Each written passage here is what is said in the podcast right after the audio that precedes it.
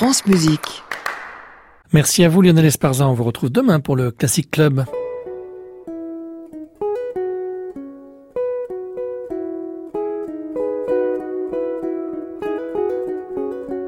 Arnaud Merlin, le portrait contemporain.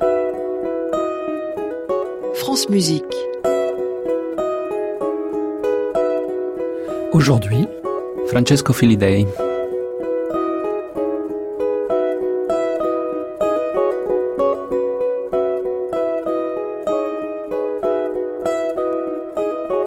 Bonsoir à tous. Le portrait contemporain, c'est chaque mercredi une heure de plongée dans l'univers d'un créateur d'aujourd'hui. Ce soir, j'ai le grand plaisir de recevoir l'un des compositeurs les plus inventifs de notre temps. Il s'appelle Francesco Filidei. Il a fêté cette année ses 45 printemps. Il est aujourd'hui joué abondamment. Il ne manque pas de projets. En témoignent deux opéras à venir pour l'opéra comique cette saison, puis aussi pour l'opéra de Munich dans deux ans. Mais euh, Francesco Filidei est aussi un remarquable organiste. Il sera en concert samedi prochain à Royaumont pour jouer la musique des autres. Il nous en parlera bien sûr. Et à la fin du mois, on le retrouvera à Strasbourg dans le cadre du festival Musica pour la création d'une pièce pour piano en hommage à Claude Debussy puis aussi pour la reprise d'une de ses pièces d'orchestre fétiche, Fiori di Fiori, où se lit en filigrane son amour profond pour la musique baroque, celle de Girolamo Frescobaldi en particulier.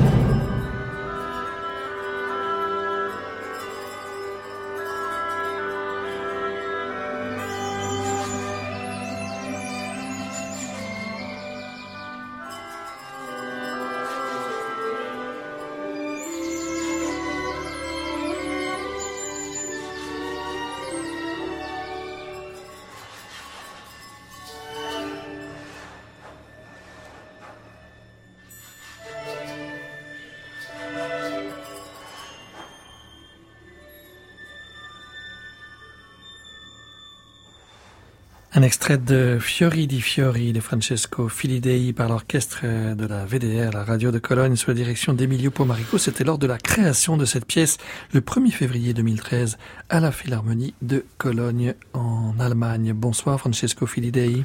Bonsoir. Qu'est-ce que ça veut dire Fiori di Fiori? Bah, Fiori di Fiori, c'est un titre que j'ai hum, utilisé pour cette pièce à partir de, du fait que euh, Frescobaldi, qui est cité euh, dans, dans, la pièce dans plusieurs endroits, euh, a écrit un recueil de, de pièces qui s'appelle euh, Fiori Musicali, d'ailleurs transcrit aussi par, par Bach euh, et Fiori Musicali qui part euh, des thèmes grégoriens euh, pour développer, euh, disons, tout un discours euh, lié au service de la messe. Donc ce que j'ai fait, c'est, au lieu de faire comme Frescobaldi qui part du grégorien, j'ai pris les pièces que Frescobaldi avait écrites sur le grégorien et j'ai fait un peu quelque Une chose... mise en abîme. Voilà, oui, voilà, une mise en abîme ouais. à partir de, de, de ça. C'est une pièce à laquelle vous tenez particulièrement, qui sera d'ailleurs reprise en concert dans quelques jours à Strasbourg, dans le cadre du festival Musica. Ce sera rejoué par l'Orchestre national des Pays de la Loire, euh, dirigé par Pascal Roffet, le 29 septembre prochain. Qu'est-ce qui vous attache particulièrement à cette pièce? C'est ce rapport précisément à la musique ancienne, à celle de Frescobaldi? Ben, Tout d'abord, euh, disons, moi je suis organiste aussi à la base, et quand j'ai composé cette pièce, c'était un moment de changement. Après avoir composé beaucoup de pièces liées à la recherche intime, personnelle, j'ai essayé de sortir de moi et de trouver d'autres euh, directions euh, dans d'autres auteurs, euh, compositeurs du passé, etc. J'ai pensé que c'était un instrument idéal pour faire un chemin qui pouvait, disons, représenter différents endroits, différentes époques. Et donc j'ai conçu un cycle qui pour l'instant s'arrête au deuxième disons, mouvement, qui est, dédié à Bach, qui s'appelle Killing Bach, et a été joué il y a pas, ouais, il y a quelques années en Allemagne. Euh, c'est une façon de tuer le père aussi. Killing, killing oui, Bach. absolument. Qu'est-ce qu'on qu'est-ce qu'on peut faire avec Bach? Il n'y a rien d'autre à faire parce que c'est tellement beau, tellement, c'est-à-dire c'est vraiment euh, les preuves que Dieu existe, si on veut, euh, pour Bach. Donc Bach, Frescobaldi ensuite? Oui, Bach, Frescobaldi. Après, bon, j'avais pensé l'Espagne, euh, Cabezon, et la, euh, la, France, bien sûr, Vidor, Rivière, et peut-être Bruckner pour l'Autriche, mm -hmm. oui, oui, parce que c'était un grand organiste aussi. Donc, au début, l'idée, c'était des parties des instruments de ces organistes. Donc, Nuremberg, ce qui reste pour, pour Bach, et Frescobaldi, tout probablement a joué l'orgue du Latéran, euh, duquel je suis parti pour construire cette pièce. En fait, euh, la pièce euh, Fiori di Fiori commence avec euh, tous les bruits des mécaniques typiques des, orgues, qui sont des machines, et, et, après aussi présente un écoute qui est celui propre à l'organiste, qui est différent de, de l'écoute qu'on peut avoir, dans, par exemple, dans, dans une église, etc. C'est très souvent l'organiste, il est autourné de, de, de, de, tuyaux, donc ils sont tout d'abord la machine, les os, euh, ils sont les, les, les sons à l'intérieur. C'est un peu comme une expérience prénatale. Et donc c'était ça aussi que je voulais reporter à une écoute d'un public qui normalement ne peut pas faire cette expérience d'être par exemple assis dans une tribune et vivre de l'intérieur ça.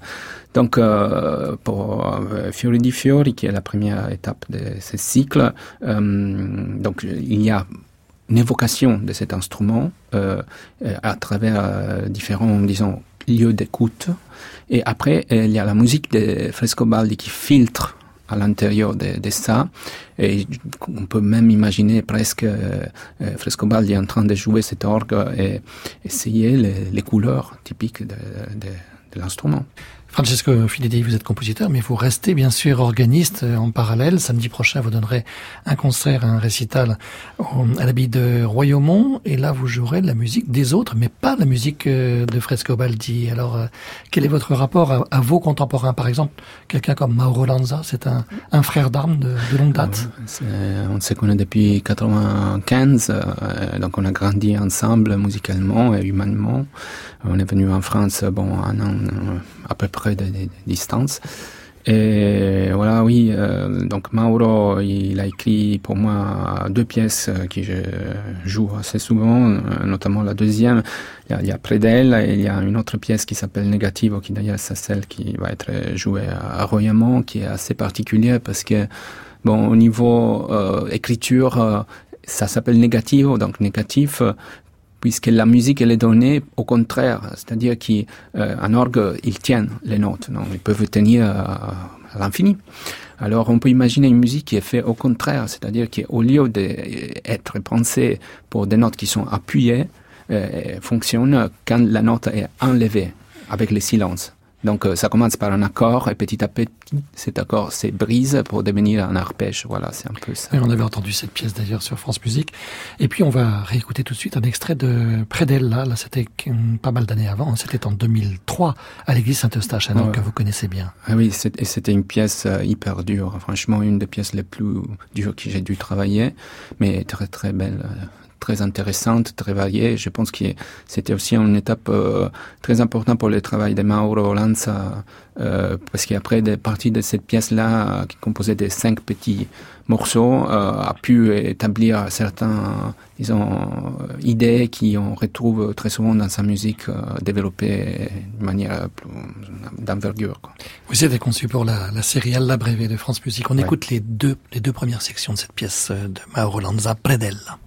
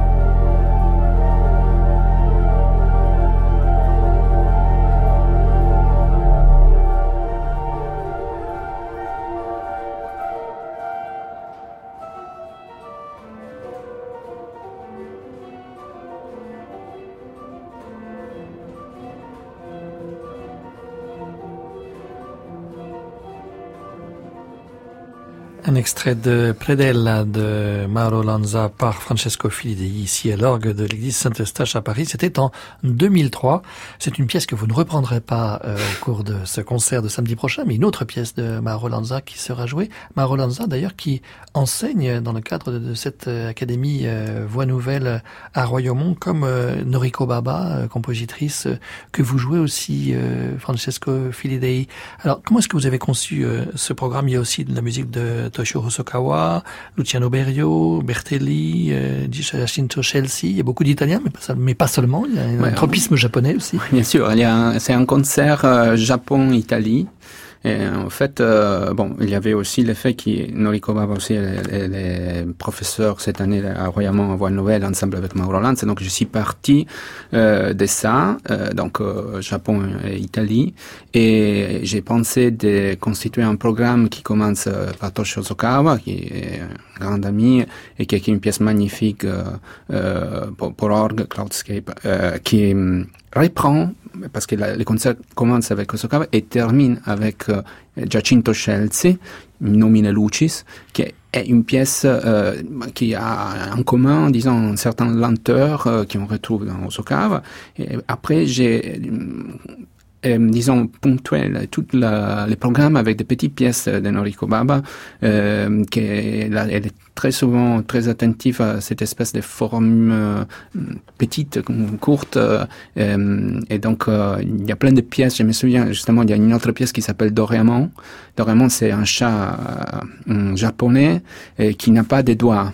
Alors une fois que j'avais joué extrêmement pas bien, disons pour elle. Elle m'a dit, tu, tu, joues un peu comme euh, Dorémon avec, euh, disons, sans doigt, et il m'a dédié une pièce euh, qui est jouée avec les poings. C'est un peu pour euh, pour se foutre de vous en fait, c'est ça, hein pour oui, se moquer de vous. Oui, ouais. bah, ça c'est les points de départ, mais ouais. après elle a écrit sûrement une pièce très très très jolie qui fonctionne super bien, et seulement à partir, disons, des points et des très délicates, parce qu'on peut s'imaginer quelqu'un qui prend la boxe avec euh, l'instrument, non, pas du tout.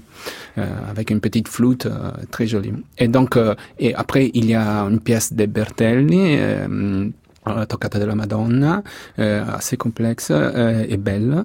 Une pièce justement de Mauro Lanza Negativo. Et au centre, j'ai placé Fassi de Luciano Berio, qui est pour moi un chef-d'œuvre, une pièce euh, pas très longue, mais, mais très, très, très, très complexe, dans laquelle euh, les assistants sont sollicités pour placer des poids sur un clavier et pour tenir un cluster euh, chromatique pratiquement disposé sur les différentes disons, hauteurs, des octaves de l'instrument.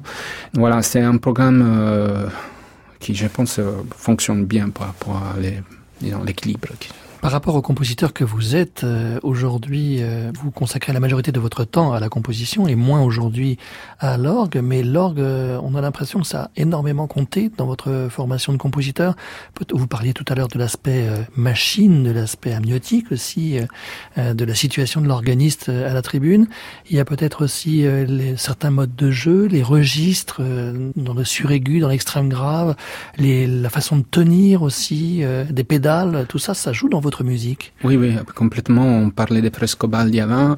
Frescobaldi écrit aussi des pièces magnifiques basées sur des pédales très longues, euh, tenues. Et, euh, il y a pas mal de pièces à moi qui reprend cette nécessité de, de la basse.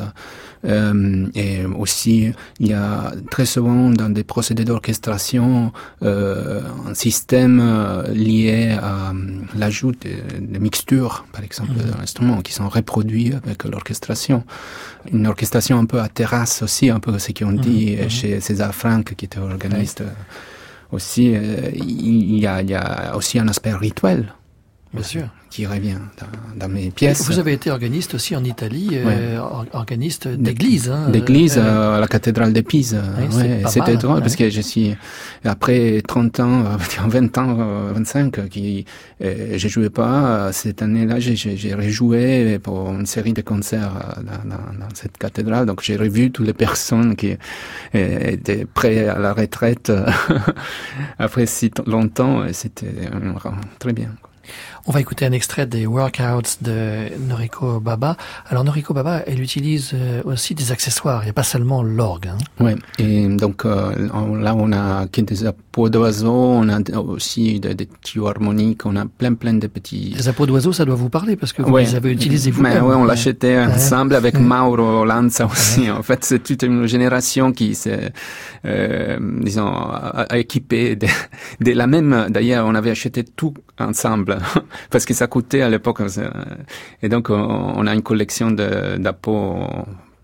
Même Marc Monet, je sais que le compositeur Marc Monet, il a aussi une grande collection. C'est ce qui s'appelle avoir la composition dans la peau, hein, si vous un mauvais jeu Alors on écoute un extrait des, des Workouts de Noriko Baba. C'était aussi d'ailleurs pour l'émission À la Brévée de France Musique, devenue ensuite euh, Création mondiale avec Anne Montaron.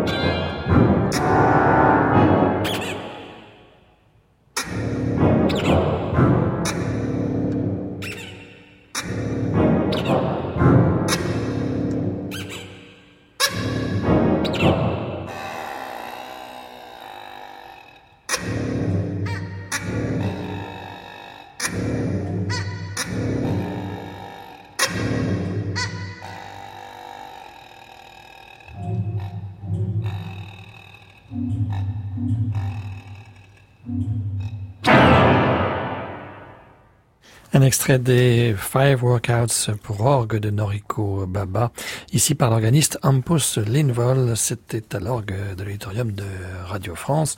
En juillet 2017, c'était diffusé sur France Musique en septembre 2017 et c'est donc une pièce que vous jouerez en extrait, en tout cas Francesco Filidi, lors de ce concert donné à Royaumont samedi prochain, 8 septembre à 17h45. Est-ce que vous continuez à écrire pour orgue, Francesco?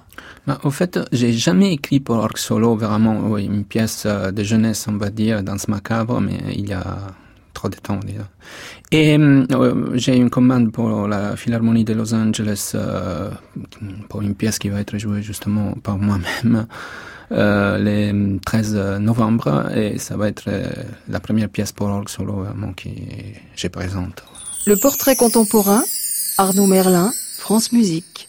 Francesco Filidei, puisque nous parlons de pièces à venir, euh, ce qui vous occupe beaucoup depuis euh, quelques mois et encore pour un certain temps, c'est l'opéra. Vous n'en êtes pas à votre euh, premier opéra, vous avez signé déjà un opéra sur Giordano Bruno, c'était il y a quelques années, et vous avez des commandes importantes en chantier ces temps-ci, ça vous occupe beaucoup. Oui, ben, disons, j'ai retrouvé mon être italien qui euh, me pousse disons, à, continuer à écrire dans ce sens-là avec euh, euh, des voix et l'orchestre.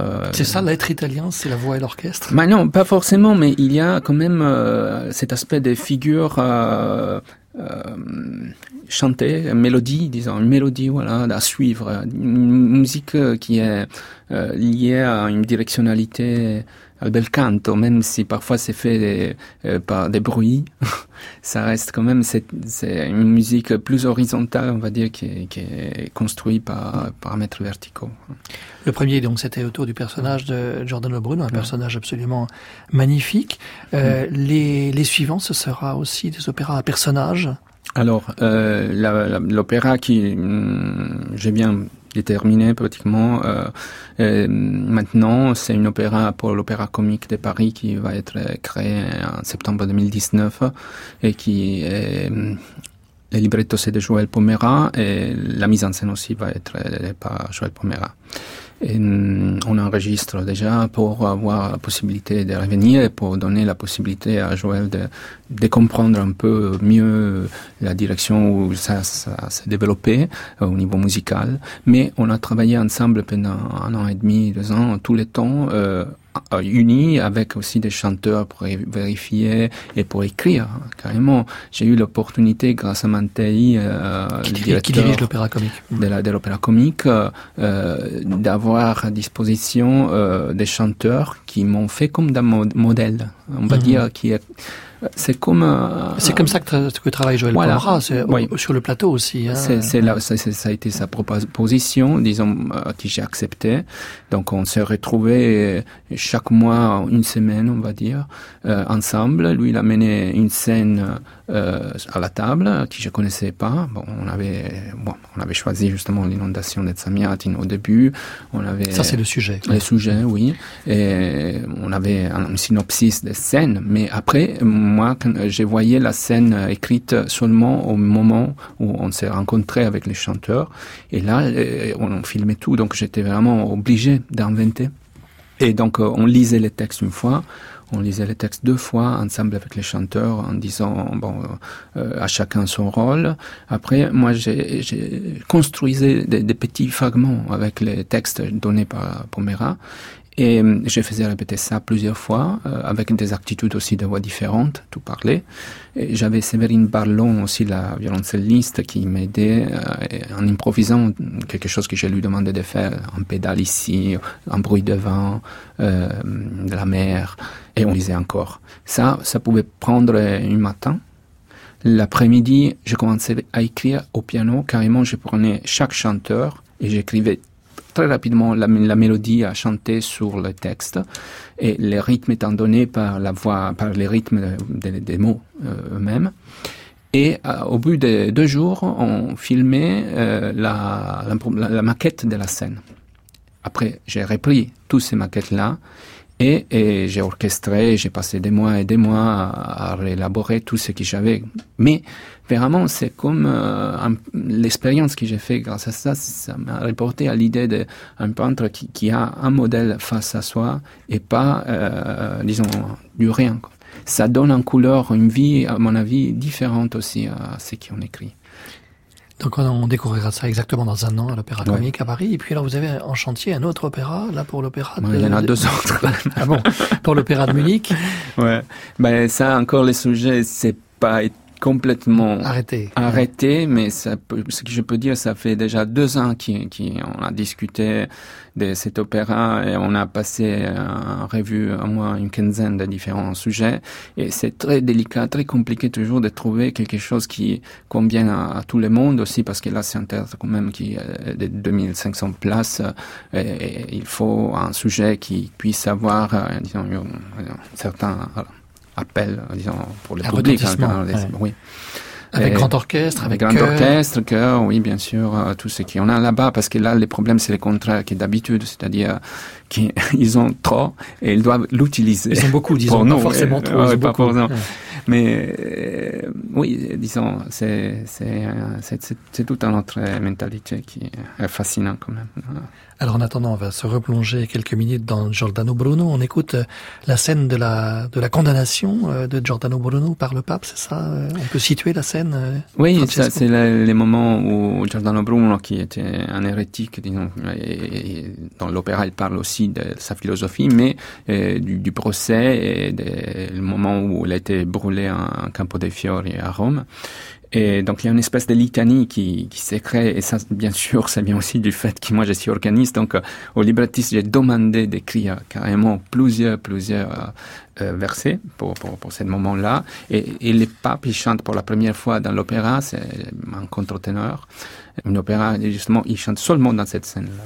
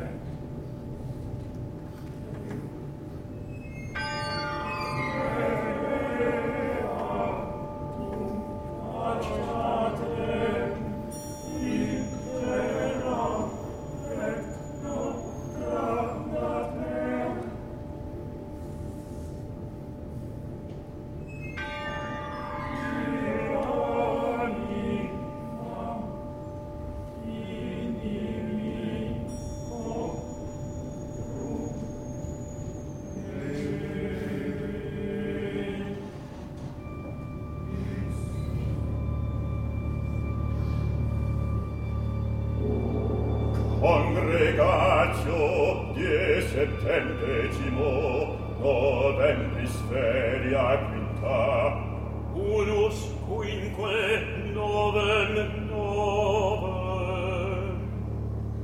Causa frati Jordanis pro